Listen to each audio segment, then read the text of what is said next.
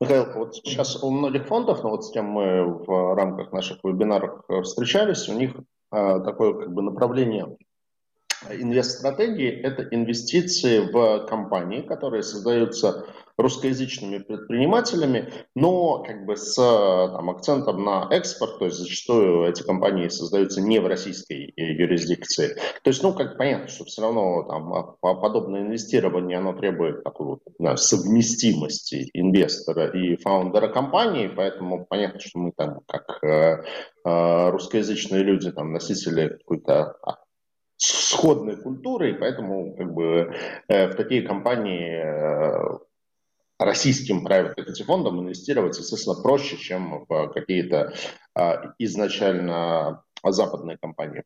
Насколько вы вот в этом тренде участвуете? Есть ли у вас какие-то кейсы, когда вы инвестировали в компании, создаваемые а, российскими предпринимателями, но в иностранных юрисдикциях? Для нас основной фокус по нашему мандату – это развитие внутреннего рынка. Поэтому а, мы, безусловно, приветствуем и очень радуемся успехам российских предпринимателей, российских фаундеров. А, но с точки зрения наших инвестиций, мы, наши деньги а, преимущественно направляются в Россию. То есть если у компании есть большой российский бизнес, и при этом она развивается за границей, отлично. Если наши деньги можно использовать в России, супер, мы в такую компанию проинвестируем. Если же есть просто российский фаундер, компания отлично развивается на зарубежных рынках, но уже не имеет присутствия в России, а, то, честно говоря, это не совсем наша история. Для нас важно развитие локального отечественного рынка. Понятно.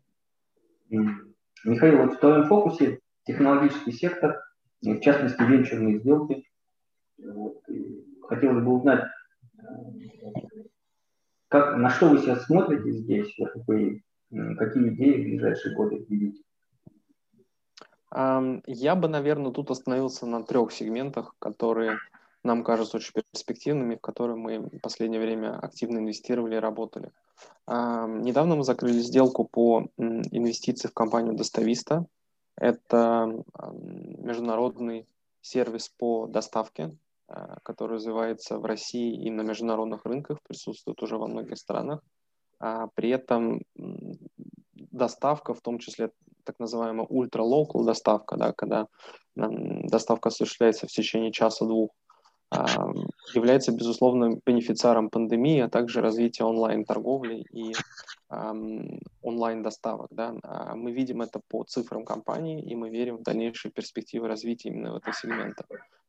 По мере роста онлайн-продаж доставка будет развиваться – а, даже при условии, что пандемия в какой-то момент, как мы все надеемся, закончится, кажется, что это тот новый формат, который а, с точки зрения онлайна, который а, будет сильно дифференцировать то, что было до пандемии, и то, что стало сейчас. Это так называемая новая норма. Другим сегментом, на который мы активно смотрели, инвестировали, являются так называемые маркетплейсы. Мы достаточно крупный инвестор в AliExpress Russia, так называемый а, cross-border торговля с доставкой в России.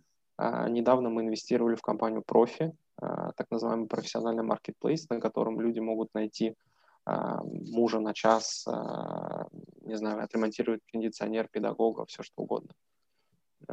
И третье, мы очень активно инвестировали в тех, как в прошлом году, так и в этом. В прошлом году мы инвестировали в такие компании, как Учеру, MalScience. В этом году мы инвестировали в компанию Алгоритмика, про которую уже говорил. И мы видим огромный потенциал роста рынка образования, причем как в онлайн, так и в офлайн формате. В качестве примера расскажу про компанию Алгоритмика. Это курсы для детей и подростков по программированию и математике. До пандемии это был классический, классическая франчайзинговая модель с фокусом на офлайн. То есть а, с учетом сложности предметов наиболее эффективно информация усваивалась, когда это происходит в классическом классе да, с преподавателем, который может объяснить определенные особенности да, а, языка программирования, а также каких-то сложных математических элементов. С наступлением пандемии компании пришлось резко перестраивать свою бизнес-модель, а, уходить в онлайн, Это было сделано очень успешно в короткие сроки. А, и сейчас мы понимаем, что вот за какой-то гибридной а, бизнес-моделью остается будущее. Да? То есть часть занятий будут проходить в офлайн, так же, как они всегда проходили. А при этом достаточно большая часть будет уходить в онлайн, в зависимости, опять-таки, от возрастной а, аудитории а, и также восприятие информации. Оба формата будут существовать, сосуществовать, и кажется, что для тех это действительно один из, одно из направлений, за которым будущее.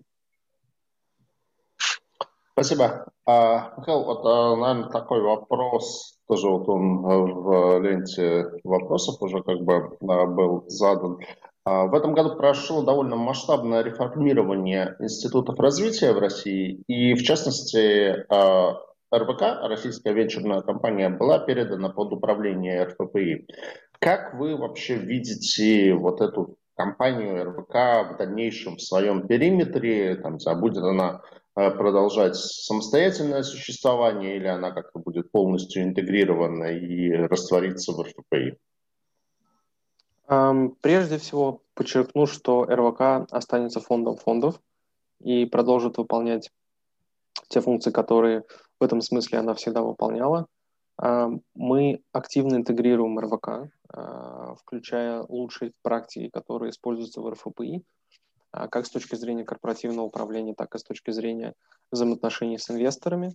А, и мы, безусловно, сейчас и в дальнейшем будем искать некие синергии между тем, что может сделать РФПИ и тем, что может сделать РВК. Например, РВК через свои фонды, в которые РВК является LP, зачастую финансирует компании на достаточно ранней стадии развития. Да?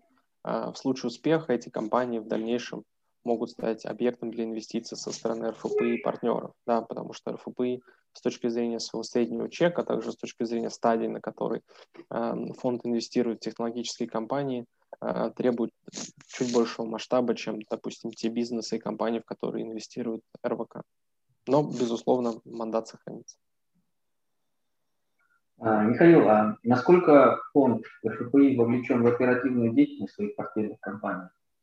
Были ли ваши истории такие непростые ситуации, когда было понимание, что э, фаундерам и руководителям компании вам уже не по пути? Вот. Были инвестиции, которые не оправдали ваши ожидания? Про это мы мало слышим. Um, как, и, как и в любом фонде, есть э, суперудачные инвестиции, есть не очень удачные инвестиции, есть те инвестиции, которыми мы очень довольны, есть те инвестиции, которыми мы не очень довольны. Э, в целом, перформанс фонда э, определяется той доходностью, которая, э, которую фонд обеспечивает. Да?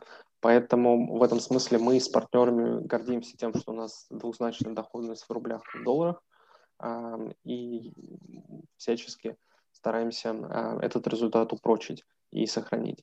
При этом, что касается конкретных кейсов, когда нам было с фаундером не по пути, я бы, наверное, предпочел не приводить конкретные примеры. Да? А, безусловно, тяжелые и какие-то сложные ситуации случаются, но тут, как мне кажется, достаточно хорошо работает формула риск-реворд. Да? То есть если бы все в индустрии private equity было бы гладко, то, наверное, и доходность, которую таргетирует фонд, она была несколько иной, да, существенно ниже.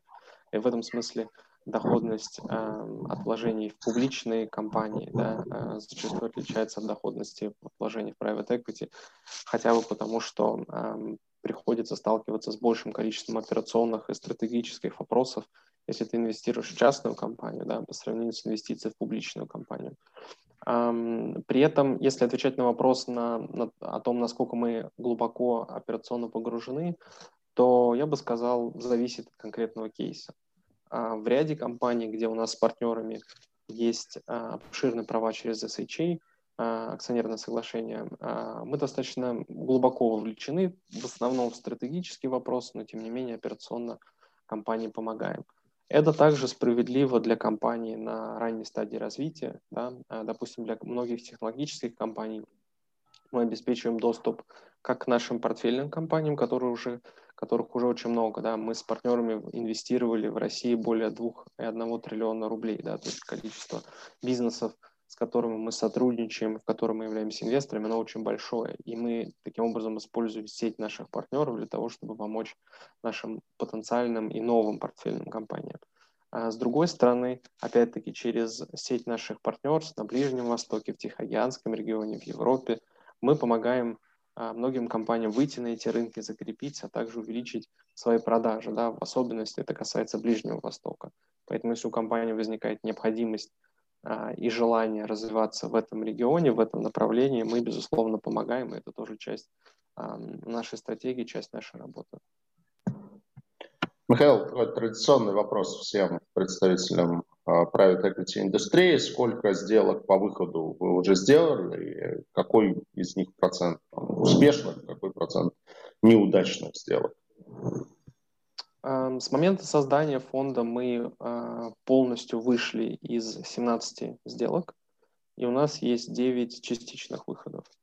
Я бы не стал останавливаться на конкретных удачных неудачных инвестициях да, и выходах. А в целом портфель РФПИ показывает двузначную доходность в долларах и, и рублях, поэтому я бы вот использовал это как мерило успех или неуспех. И мы этой доходностью, честно говоря, гордимся. А процентное содержание что неудачный там 10%, так? Так не смотрим, смотрим в целом. А вот э, такой вопрос, он тоже уже частично, ну, такой похожий вопрос есть уже в чате а, по поводу внутренних процессов в РФПИ, внутриорганизационные, у кого какая ответственность, потому что вы все-таки отличаетесь от классического private equity фонда. Вот, и интересно, какая система вознаграждения вот, в госструктуре? С точки зрения процесса принятия решений, мы на самом деле э, очень похожи на любой классический фонд. Да? То есть у нас есть инвестиционный комитет. Инвестиционный комитет осуществляет скрининг новых возможностей с самого начала. Да? То есть появляется какая-то инвестиционная идея, а, готовится короткий документ, который выносится на комитет, и комитет говорит «да», «нет» с точки зрения любых дальнейших действий. А, дальше на комитет выносится уже более объемный документ, а, который подразумевает подписание термшита да, и начало due diligence. Если комитет одобряет, соответственно, мы начинаем due deal, а, драфтинг документов, согласуем условия и выносим итоговые условия на финальный инвестиционный комитет. После принятия решения на финальном инвестиционном комитете фонд может осуществлять инвестицию. Аналогично процесс выстроен а, у наших партнеров. При этом, если а, мы инвестируем через уже существующий совместный фонд, например, Российский-Китайский инвестиционный фонд, а, который является фондом совместным между РФП и CIC, то там не нужно принятие решений у нас, у партнера, да, там единая система принятия решений в рамках самого фонда. Что касается структуры, то у нас есть аналитики, ассошиты, вице-президенты, директора. А, у каждого есть своя определенная сфера ответственности, и в этом смысле мы тоже, а, как мне кажется, не сильно отличаемся от классического private equity фонда. Что касается системы вознаграждения, у нас существует система меритократии, да, то есть чем больше результат ты приносишь, обеспечиваешь, тем выше э, при прочих равных твоя, э, твое вознаграждение. При этом у нас есть фиксированная часть и есть переменная часть, э, которая зависит от успешности сделок, количества сделок и качественных параметров. Михаил, а вот ты до прихода в РФПИ, ты работал в инвестбанках, в Ренессансе и в UBS. Вот в плане, не знаю, там вообще корпоративной культуры, вообще организации, работы, РФП похож на инвестбанки или он совсем другой и совсем отличается в плане работы и э, карьеры, мотивации? Я бы сказал, что с точки зрения драйва и скорости принятия решений РФП во многом похож на инвестбанк. Да? То есть нам необходимо быстро принимать решения, мы не бюрократизированы, и в этом смысле у нас а, достаточно много общего. С точки зрения процесса и организации работы, я бы сказал так, у нас, так как мы фонд инвестиций, да, то есть помимо инвестирования собственных средств, мы привлекаем деньги партнеров, у нас, безусловно, есть часть так называемого селсайда, да, то есть то, чем я много занимался, когда работал в инвестбанках, когда ты готовишь материалы, убеждаешь партнера, почему та или иная инвестиционная возможность является правильной, почему туда нужно инвестировать. Вот, это, вот эта часть, безусловно, присутствует, но то, чего нету в IB, и то, что есть у нас и в любых, в любых других private equity а, фондах, это классический buy-side, да, то есть а, анализ инвестиционной возможности, due diligence, принятие решения, обоснование этого решения. Этого, это, с этим, конечно, в инвестбанке я не сталкивался. С другой стороны, есть часть, которая, опять-таки, отличает нас от многих других фондов, да, инвестбанков, это взаимоотношения с нашими соинвесторами, где мы готовим соглашение о соинвестировании, о совместных фондах, и вот эта часть работы, она во многом, как мне кажется, уникальна. Вопрос из чата совпадает. А расскажи про корпоративную культуру в РФПИ и какие есть карьерные возможности в фонде. У нас в плане оценки персонала и того, как мы продвигаем наших сотрудников, существует так называемая система менторства, когда новые сотрудники получают в качестве ментора уже опытных ребят, которые давно работают в фонде, и менторы помогают новичкам правильно сфокусировать свое внимание на определенных деталях, помогает им в дальнейшем развитии, помогает им с точки зрения каких-то э, дополнительных материалов, которые могут помочь э, для продвижения в рамках РФПИ, для более качественной работы. У нас есть э, программа 360, так называемая, да, когда во время оценки, у нас их две, полугодовая и годовая, каждый инвестиционный профессионал получает фидбэк от нижестоящих сотрудников, от вышестоящих сотрудников. Это позволяет соблюдать некий баланс, да, то есть слышать мнение как снизу, так и сверху, и в зависимости от этого корректировать какие-то аспекты работы, да, чтобы сделать ее наиболее, там, наиболее эффективной а, и, и полезной в рамках всей компании. Что касается хайринга, у нас небольшая команда, а, особенно в масштабах фонда и в масштабах а, тех средств под управлением, которые у нас есть. Это позволяет нам оставаться компактными и быстро принимать решения. При этом у нас есть ряд открытых вакансий на позиции аналитиков и ассошиетов, и с хорошими кандидатами мы всегда готовы пообщаться. Предлагаю отвечать на вопросы из чата. Тут их у нас собралось уже много. На пару, мне кажется, мы уже ответили. Вот. Михаил, ты же видишь тоже вопросы из чата? Там. Да. Ну, давай с первого, да? Вопрос от Дмитрия Полякова.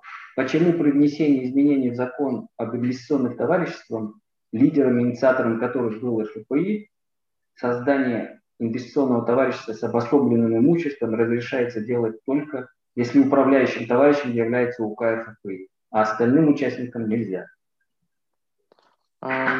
Отвечу Дмитрию, что это достаточно технический вопрос, который нужно обсуждать с юристами.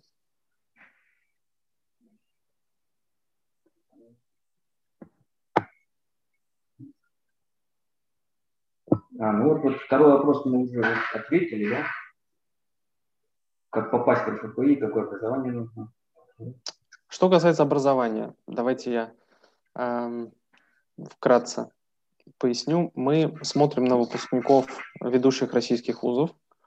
У нас нету каких-то приоритетов а, с точки зрения того, это, допустим, там вышка, МГИМО, МГУ или, или технический университет. Да? Для нас важен бэкграунд кандидата, для нас важен релевантный опыт. Релевантным опытом подразумевается а, private equity, IB. В ряде случаев, если это кандидат на стажировку, то мы можем посмотреть или на джуниор позицию, мы можем посмотреть на опыт большой четверки, а, но в дальнейшем все решается в общении с каждым конкретным кандидатом. То есть у нас проходит ряд интервью, иногда это количество интервью может достигать и 10. Кандидаты пишут кейсы, в которых мы оцениваем технические навыки. А, во время собеседования мы их также оцениваем, но там достаточно большой фокус идет на понимание концепции, а, так называемые hard skills, а также soft skills, да, как человек общается, как он а, может себя проявлять в возможных отношениях с партнерами. Нам также очень важен английский язык, это большой фокус, так как у нас много иностранных соинвесторов и общение с ними, как в письменном, так и в устном виде происходит в основном на английском, да, поэтому я бы сказал, что, наверное, вот это ключевые компетенции, на которые мы смотрим а, для наших кандидатов.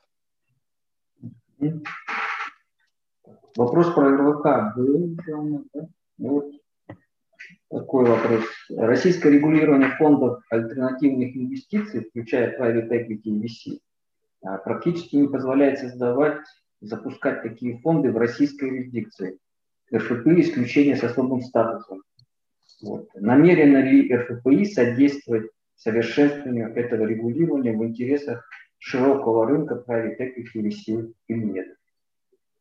Мне кажется, Дмитрий задавал и раньше вопрос. У него явно юридический, юридическое образование. Он хочет э, достаточно, э, я бы сказал, технические ответы э, в рамках этой дискуссии.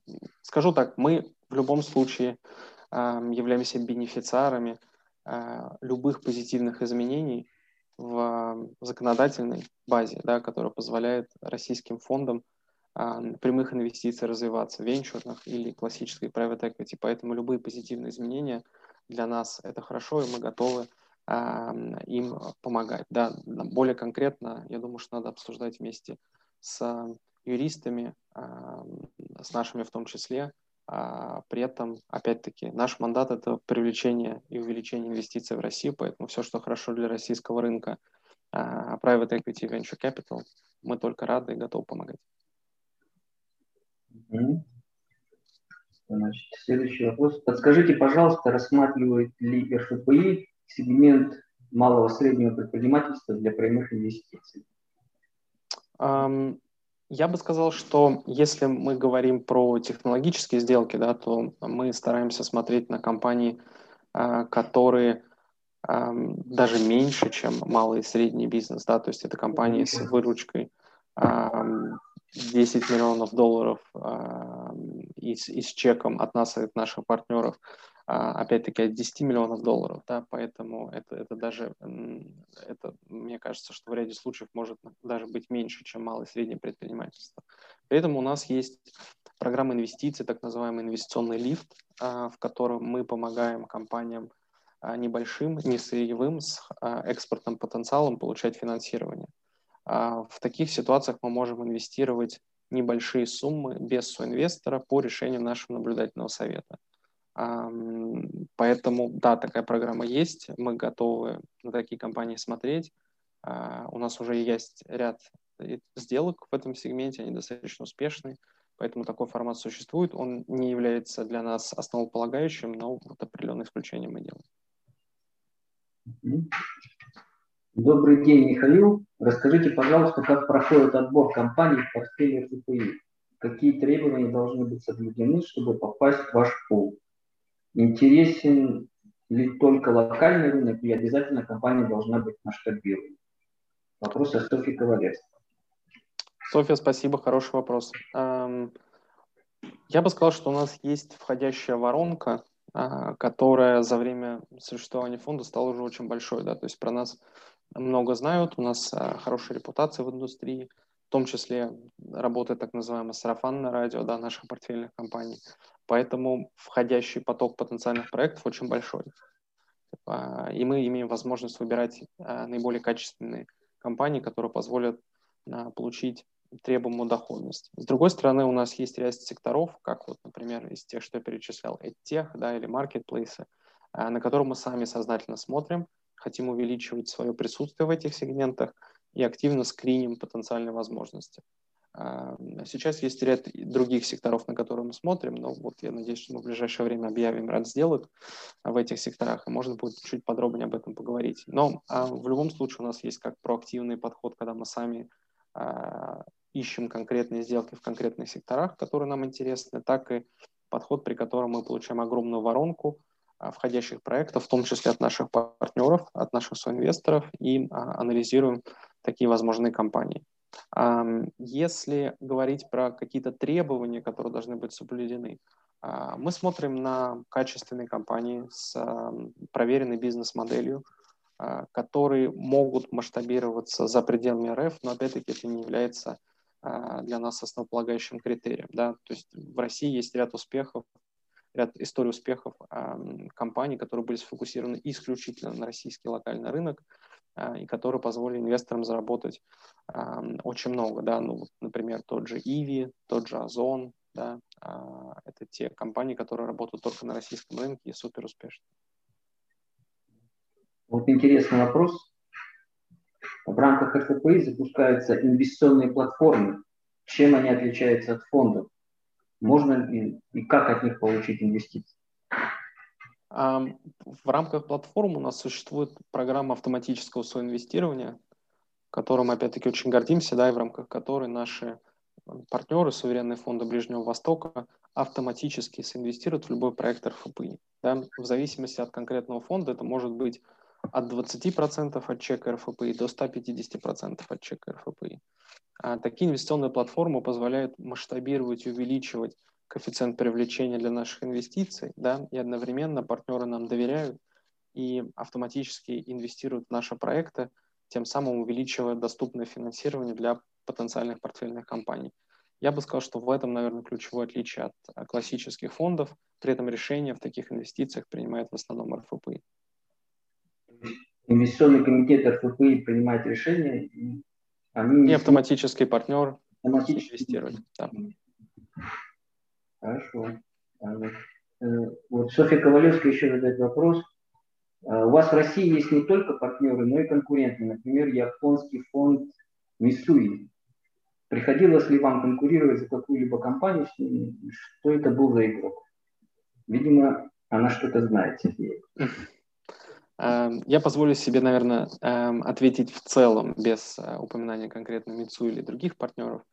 Эм, мы всегда стараемся найти компромисс и договориться с нашими международными партнерами о структуре сделки, которая позволит учесть все интересы. Да? Э, при этом конкуренция случается – но я бы сказал, что в основном, в подавляющем большинстве иностранные фонды видят в РФПИ партнера, и вместо конкуренции э, мы скорее получаем совместную инвестицию, да, э, которая позволяет защитить как интересы иностранного соинвестора, так и получить доходность э, нам совместно. Да, то есть это зачастую не конкуренция, а какое-то совместное решение, которое позволяет всем странам выигрывать, но конкуренция тоже, безусловно, бывает. Это часть бизнеса. И, честно говоря, я рад видеть и слышать э, кейсы, когда происходит конкуренция за качественные компании в России, потому что это опять-таки является знаком того, что инвестиции и капитал для качественных компаний в России доступен, и более того,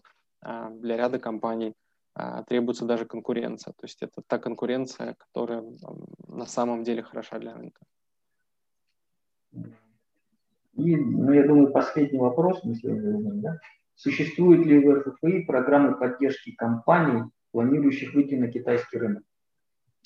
А, в рамках нашего российско-китайского фонда, в рамках нашего российско-китайского технологического фонда китайский, так называемый китайский угол является одним из критериев принятия решения.